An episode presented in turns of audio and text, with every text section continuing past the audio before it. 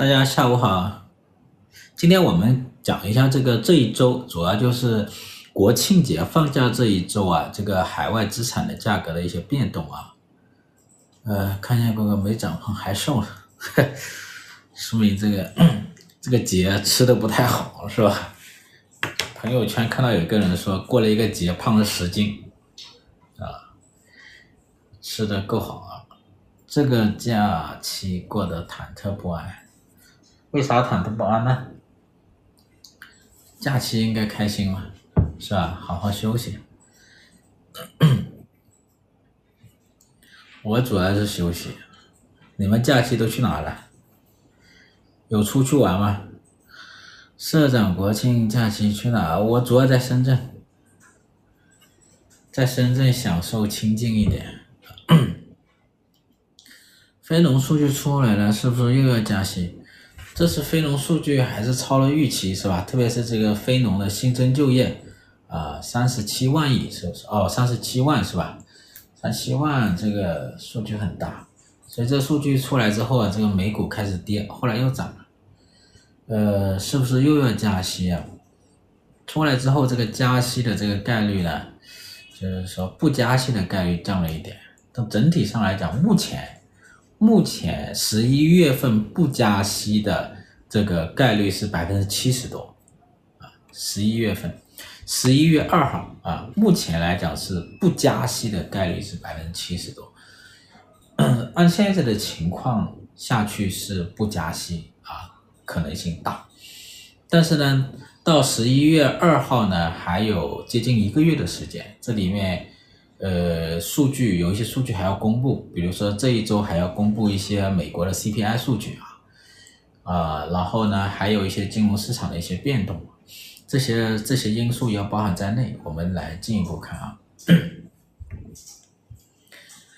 主要在深圳玩，在深圳比较安静，然后见了几个朋友，没有凑热闹。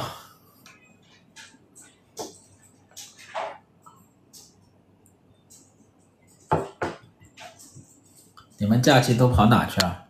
有没有出去旅游？我们今年这个十月国庆的旅游的这个数据，出行数据和旅游收入数据都还可以，是吧？你们有没有奉献一点，贡献一点数据，家里蹲？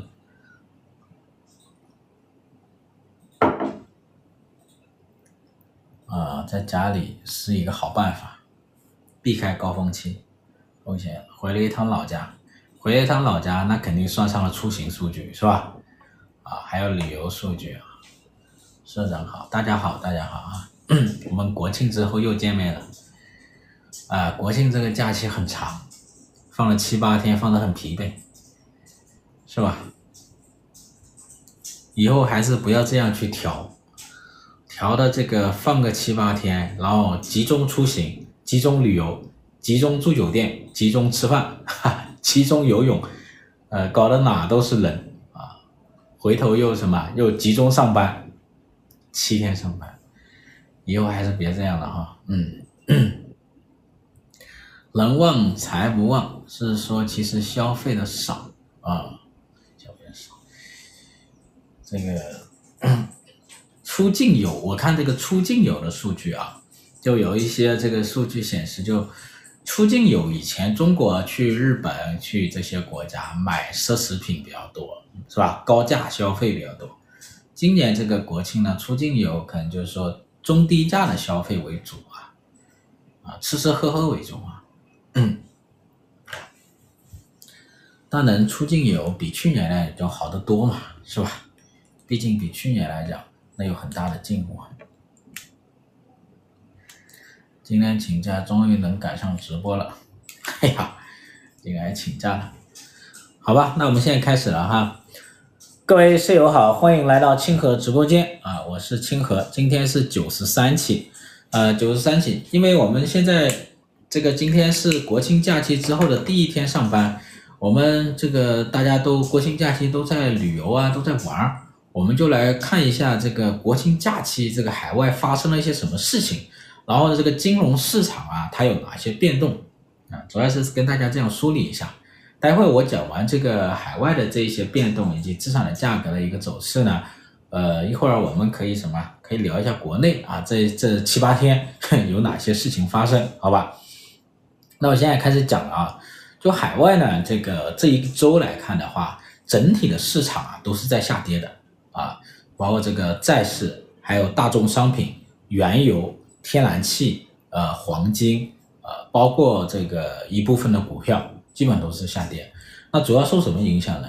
在国外呢，主要是有这么几个因素啊，一个就是这个美国的这一个预算案，它的这个风波啊，预算案这个风波，呃，预算案风波虽然在假期内得到了一个解决，但在之前呢，一直在影响着这个美债啊，促使这个美债的收益率呢，它持续的一个飙升，这是一个很重要的因素哈。这个后来呢，是这个。呃，这个两院啊，参议院、众议院达成了这个预算案啊，这个预算案呢，就是呃剔除了这一个对乌克兰的这个拨款，对乌克兰这个拨款呢，他这个因为当时啊，这个很多共和党的人啊，他这个呃要求把这一块剥离掉，然后剔除了这一块，然后呢，这个这个民主党做了一个妥协，然后共和党呢，众议院呢也做了妥协，这里的主要就是众议院的议长啊。众议院的议长麦卡锡呢，他就做了妥协，然后呢，就让这个呃预算案在众议院通过了。但是这个预算案通过之后呢，这个共和党，特别是极右派的共和党，他就不满了，所以他们就提出了要弹劾掉这一个麦卡锡。所以后来又搞了这个麦卡锡呢，成为了什么？这个这个首个被弹劾的这个众议院的一个议长啊，这就是他们这一种呃政治上的一个博弈啊。他这个预算案呢，对于这个美债它影响比较大啊，这是一个主要的一个影响因素了啊，因素。还有一个就是这个美联储一些官员他的一些讲话，他也在影响金融市场。因为关于今年十一月份还要不要加息这个问题啊，现在大家也是比较关注的啊。然后，然后另外一点就是第三个，就是昨天晚上呢，他。美国公布的这一个非农数据，也就是就业数据了啊，就业数据，因为这个就业数据呢，它超出了市场预期，是吧？这个新增的一个非农的一个就业达到三十七啊，三十七万，这就比之前的要高得多，要多。然后它的这个失业率呢，倒是变化不会很大，薪资呢也在小幅度的一个走低啊。呃，整体上来讲，主要就是这个新增的一个非农，它对市场的影响会大一点。那昨天晚上它这一个开始影响美股的一个下跌，后来美股又反弹了，最后也收涨了，主要这些因素啊，所以整体上来讲的话，海外这个市场啊，它处境是一个呃下跌的一个一周。那我的理解呢，就是说现在市场呢是处于一个流动性比较紧张的时期，那整个市场情绪呢，它都是是啊比较紧张，神经呢绷得比较紧，那有一些因素呢，它就容易触发什么？触发市场的价格下跌，包括像这个预算案。其实预算案，美国它政府它会不会关门啊？即使关门，历史上关门的次数多了。即使关门啊，真的对金融市场影响大吗？真的对美国还钱或者还债影响大吗？影响不大。就每一次这个最后都能够达成，因为这个事情啊，就美国共和党和民主党都不敢犯这个错误啊，他们都是一种叫什么胆小鬼游戏，在最后时刻呢，都为什么？都会达成，所以的话呢，根据就是说，但是呢，这些因素呢，在现在这一种流动性紧张和金融市场气氛比较紧张的时候呢，它就容易影响这一个资产价格，特别是债券的一个价格啊，这第一个。然后呢，还有一个就是这个商品市场，因为，商品市场呢，主要是原油，这两个月它涨得比较厉害。那原油呢，呃，上一周啊，就这一周，这一周就跌得比较厉害。包括黄金呢，这两周也在下跌，国际黄金的价格呢，持这个突然下跌呢，也导致国内黄金啊也突然的这个大跌啊。所以有人说，在这个国庆之前、假期之前买了很多金的人啊，就比较麻烦啊。麻烦有些人可能是对吧，买的比较高位。那接下来我就说一下这个具体的一个市场啊，一个呢就是这个外汇市场。外汇市场呢，上一周啊，整体来讲的话，美元指数呢是相对平稳的啊，相对平稳的。美元指数它是下跌百分之零点零二，基本上就没什么变动。但现在美元指数呢还是比较强，就一百零六啊，一百零六，一百零六美元指数相对来讲是比较高的一个位置了啊。就现在来讲，嗯，就是美国的这种经济衰退啊，它没有预期那么厉害。所以这个美元指数它是比较强一些，然后美联储呢加息呢又要比预期多加一点，对吧？多加一点，现在的我现在现在加到五点五个基点啊，而且维持的时间可能会偏长，这种高利率维持时间偏长，所以美元指数啊这几个月都是比较强势的。那相比来讲的话呢，这个就是它它维持的比较高位啊，维持高位。然后离岸人民币呢现在是七点三，七点三就处于一个。就是偏弱的一个局面啊，还有一个跟跟离岸人民币一样比较弱的就是日元，日元现在是一百四十九啊，也是一个比较弱的一种格局啊。另外一个就是欧元跟英镑，跟欧元欧元跟英镑的一个情况呢，就是之前我说这个欧元和英镑对美元还会相对涨，那这个英格兰银行呢就停止了一次加息，它应该是在仿照什么？呃，非农，等一下我再说哈。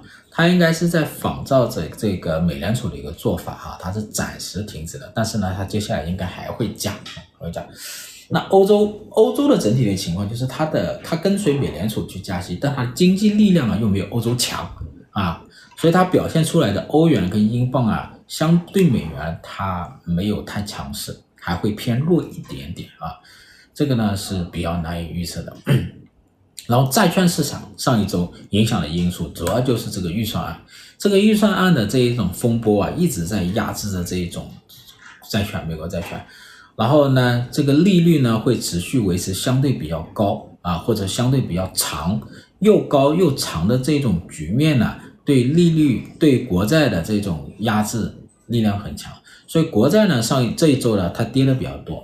啊，对不对？美美债的这个十年期的收益率上涨百分之五啊，现在是四点八，是吧？四点八，然后也带动了欧洲的债市啊整体上的一个下跌啊。所以这个今年之前我跟大家说过了，这个今年这种债市的风险啊，要远远高于这个股市的风险，就美股的这个风险。所以这一周的债市主要受这种预算案的一个影响啊。然后股票，股票呢倒是有涨有跌啊。这两个月就是七，就是八月和九月这两个月呢，这个美股呢都在回调，特别是纳斯达克，是吧？纳斯达克都在回调，都在下跌了。呃，我大概是七月份说，这个这个纳斯达克是见顶，是吧？它它会属于一个震荡下行的一种局面啊。然后这一周的话呢，道琼斯指数呢是微跌啊，百分之零点三，那纳斯达克呢是上涨了百分之一点六啊。标普上涨百分之零点四八，但欧洲股市普遍是下跌的，还有这个香港恒生指数呢也是下跌啊，所以这个这个美股的话呢，相对来讲比之前的预期表现的好，但是呢，这下半年整体上来讲还是什么会震荡小幅下跌啊，震荡小幅，因为整现在的这个加息呢，实际上到了一个什么，到了一个收尾期，但是呢，它延迟的这个这个。这个时间可能会比较长一点啊，所以我们加息一旦停止之后呢，市场可能就会在盼望着、预期着什么时候降息啊。最后说一下，就是这个商品市场，商品市场主要就是这个原油，原油的话呢，涨了两个月是吧？涨了比较多，但是这一周啊，原油跌的比较多，布伦特原油跌了百分之八点几，现在是八十四美元，八十美元。然后这个天然气，荷兰天然气跌了百分之八点六，现在三十八欧，这两个都跌的比较多啊，特别是这个原油，原油涨了两个月之后，为什么突然就下跌？这里有一个消息，就有一个什么消息呢？就是说沙特，对吧？是影响这个原油价格非常重要的一个因素。之前呢，这个沙特呢是说延续了之前的这一种叫这个就减产减产协议啊。延续减产协议呢，就石油的供给会减少，那的油价会涨。所以呢，这两个月油价上涨，主要就是说沙特延续了这种减产的一个协议。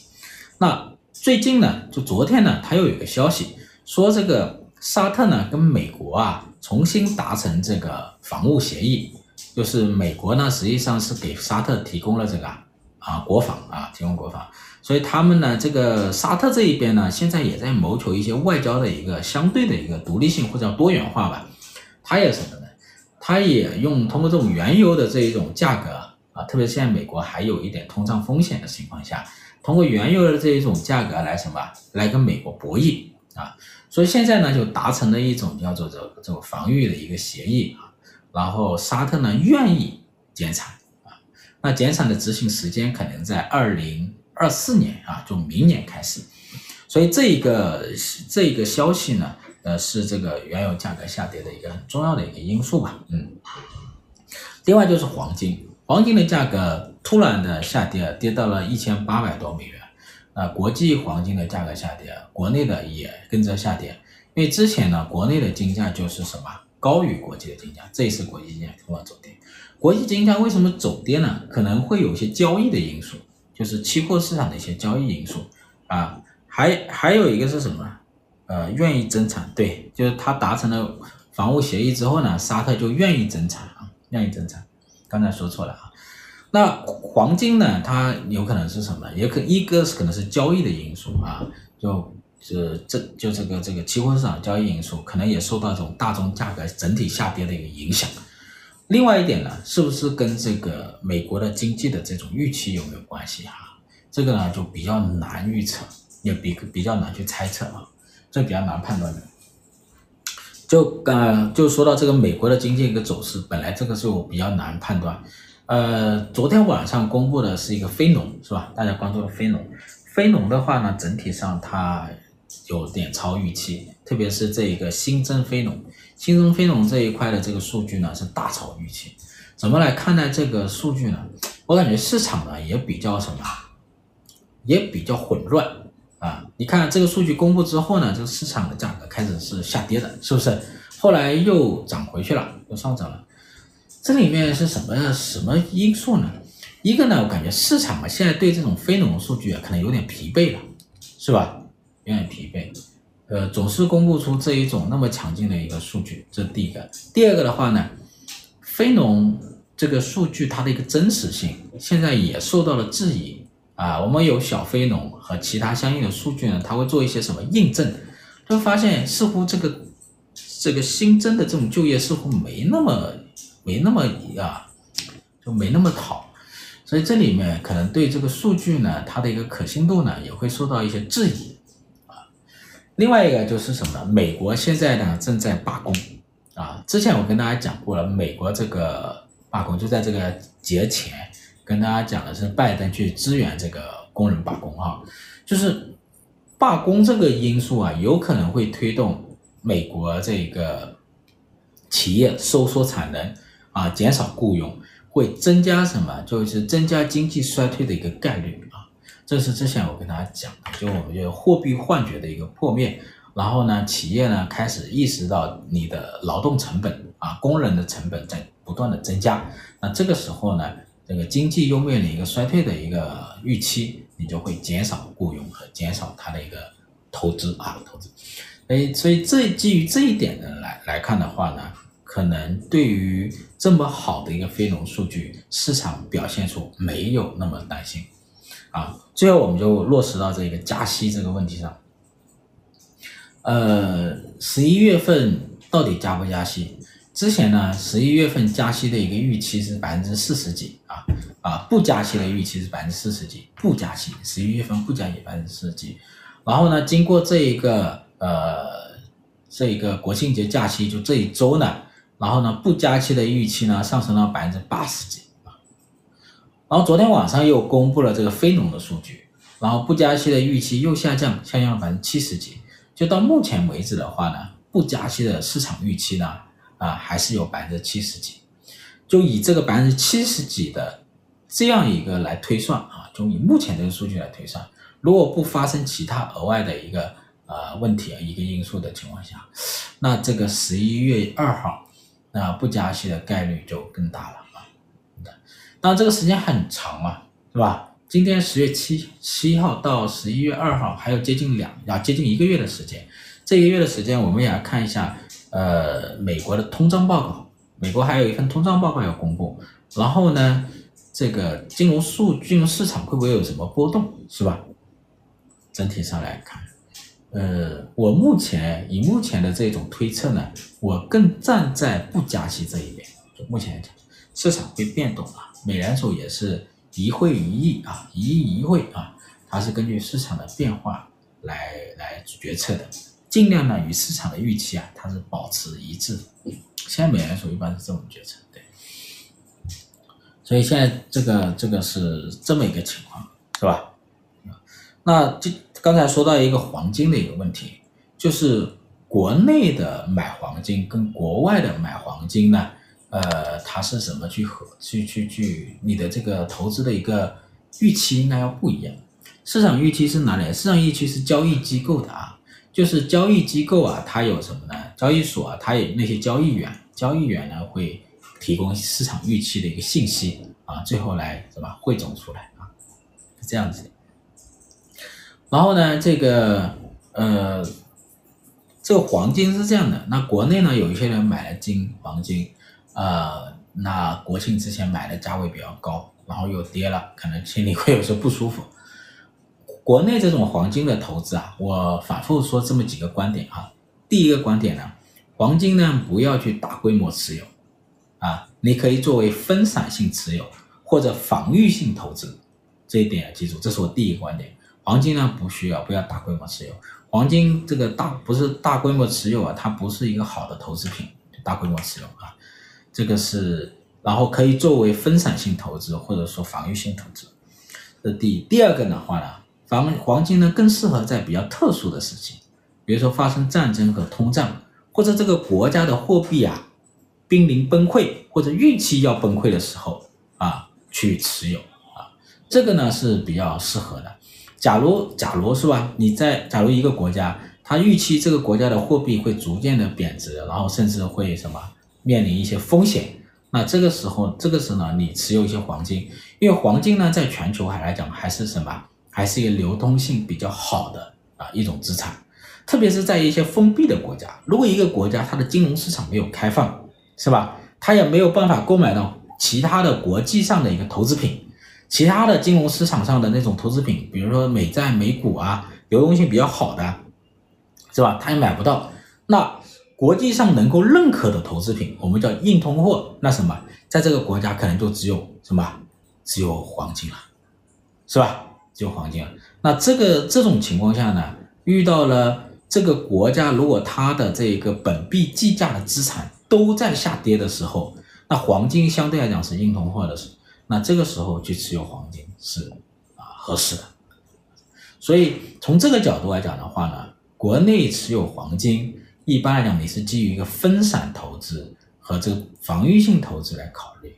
第二个的话呢，就是一个什么，一个长期打算啊，长期打算，就眼前来讲的这一点涨和跌呢，可能并不是你你投资的一个考虑的一个一个周期。你可能要考虑更长的一个周期，你是以什么样的预期去判断中国的经济和人民币的一个走势的？然后呢，如果你是一个长期的一个周期，那你持有黄金呢，可能你的这个预期就拉长了啊，那就，这一点是很重要的啊。